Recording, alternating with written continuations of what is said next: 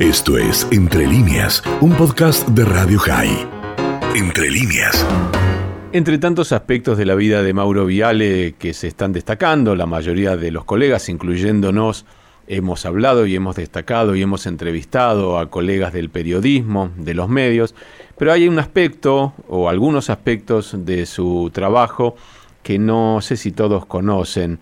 Eh, y es que siendo más joven fue encargado de prensa de la Embajada de Israel, también de la AMIA en la República Argentina. Vamos a hablar con Dori Lustrón, nuestra colega compañera allí en eh, Israel, eh, gente de porisrael.org, pero coincidió en el tiempo y conoció a Mauro justamente en esas tareas. ¿Cómo estás, Dani? Te saluda. Hola, Dani, ¿cómo estás? Bien, bien. Contame, Dori, qué años eran, qué, qué tiempos corrían cuando te cruzaste con Mauro. Estoy, estoy bastante estoy bastante choqueada. No me lo esperaba, te imaginas. Yo con Mauro tuve una relación de amistad eh, bastante grande cuando trabajaba en la Embajada de Israel. Se siente delight, ¿puede ser? En, todo mm, puede ser porque estamos hablando... Ahora, yo te escucho perfecto. Bueno, la cuestión es que eh, Mauro era mi amigo, eh, charlábamos, trabajamos en Cidipal en la calle Paraguay y también en la embajada. Y teníamos, por ejemplo, él, él, amaba a Cortázar, yo soy profesora de literatura, y charlábamos de Cortázar, de los libros de Cortázar, de, me decía, vos lo que necesitas es un marido. Digo, ay, Mauro, déjate hinchar, yo no me voy a casar nunca, siempre estaba con la idea de que nunca me iba a casar, mira. y entonces, eh, no, vos necesitas, vos estás muy sola acá en Buenos Aires, necesitas un marido. La cuestión es que el día que me que conocí a Isi, eh, le digo, eh, ¿sabes una cosa? Que me puse de novia con un religioso. No, ¿en serio? No, no te puedo creer. Bueno, se puso muy contento, muy contento. Entonces le dije, mira, si me llego a casar, vos vas a ser mi testigo de casamiento. Y tal cual, fue mi testigo de casamiento. Eh, tengo fotos de él en mi casamiento con Ivana en los brazos, que tendría cinco años. Y, y bueno, y siempre, siempre estuvimos charlando. Después Isi trabajó con él. Eh, él estaba con Pedro Simon en una agencia de publicidad, habían abierto.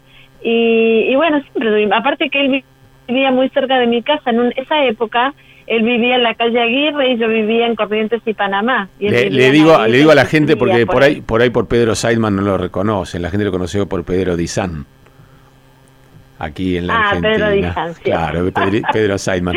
Me olvidé. No, claro, no es verdad, pero digo, por ahí la gente no lo reconoce. Pedro, Pedro Dizán, locutor y, muy conocido. y ¿Todavía está en, la televisión? En la televisión, creo que está en la televisión pública, pero te soy sincero, no miro, pero ya era parte de los muebles y útiles del, del, canal.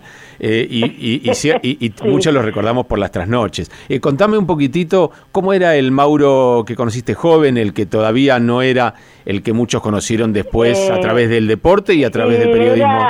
Era, no, era esa, es, al, principio yo lo conocí eh, en la era del deporte. eh, acordate que yo trabajé cinco años en Cidipal. Sí. Y entonces él eh, era periodista deportivo, por ahí había ido al mundial, uno de los mundiales que hubo, creo que el de España, y, yo, yo el, director me decía, ubicámelo a Mauro, que está en el otro lado del mundo.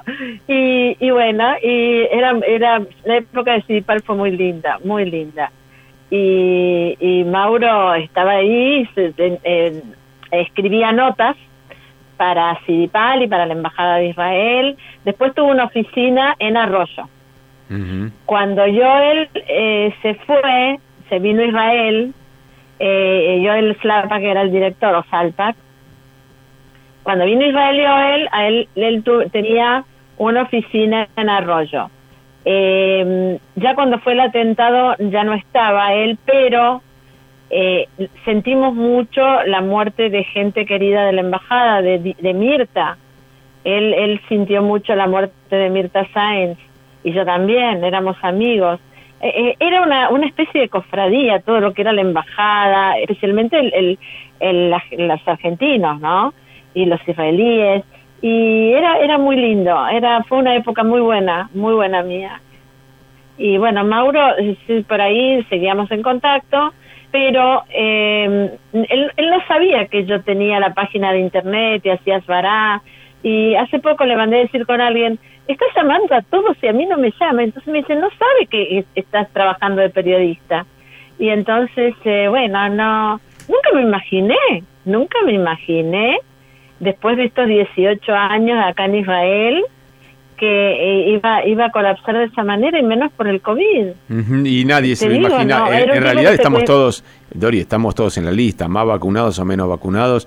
Queda claro que todos podemos ser víctimas, por eso hay que seguir cuidándose. Yo decía antes, espero que, que la muerte de Mauro Viale eh, genere eh, el efecto positivo de que la gente se dé cuenta que hay que cuidarse. Mauro era un tipo sano, era un tipo de, deportista, era un tipo que, tenía una vida muy ordenada. sano. Sí, era un tipo muy ordenado y así todo cuando llega, llega. ¿eh?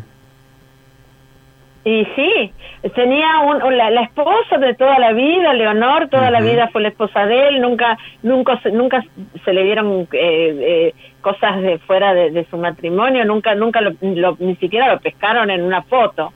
Él era muy serio en todo ese tipo de cosas y amaba a sus chicos y, mandaba a los chicos al Sholem, a la escuela israelita, era profundamente judío. Eso Mira, así como hay algunos que se cambian el, apellido para no aparentar ser judíos, él se lo cambió por una cuestión de facilidad para, para que no fuera tan difícil eh, pronunciar el, el golfer.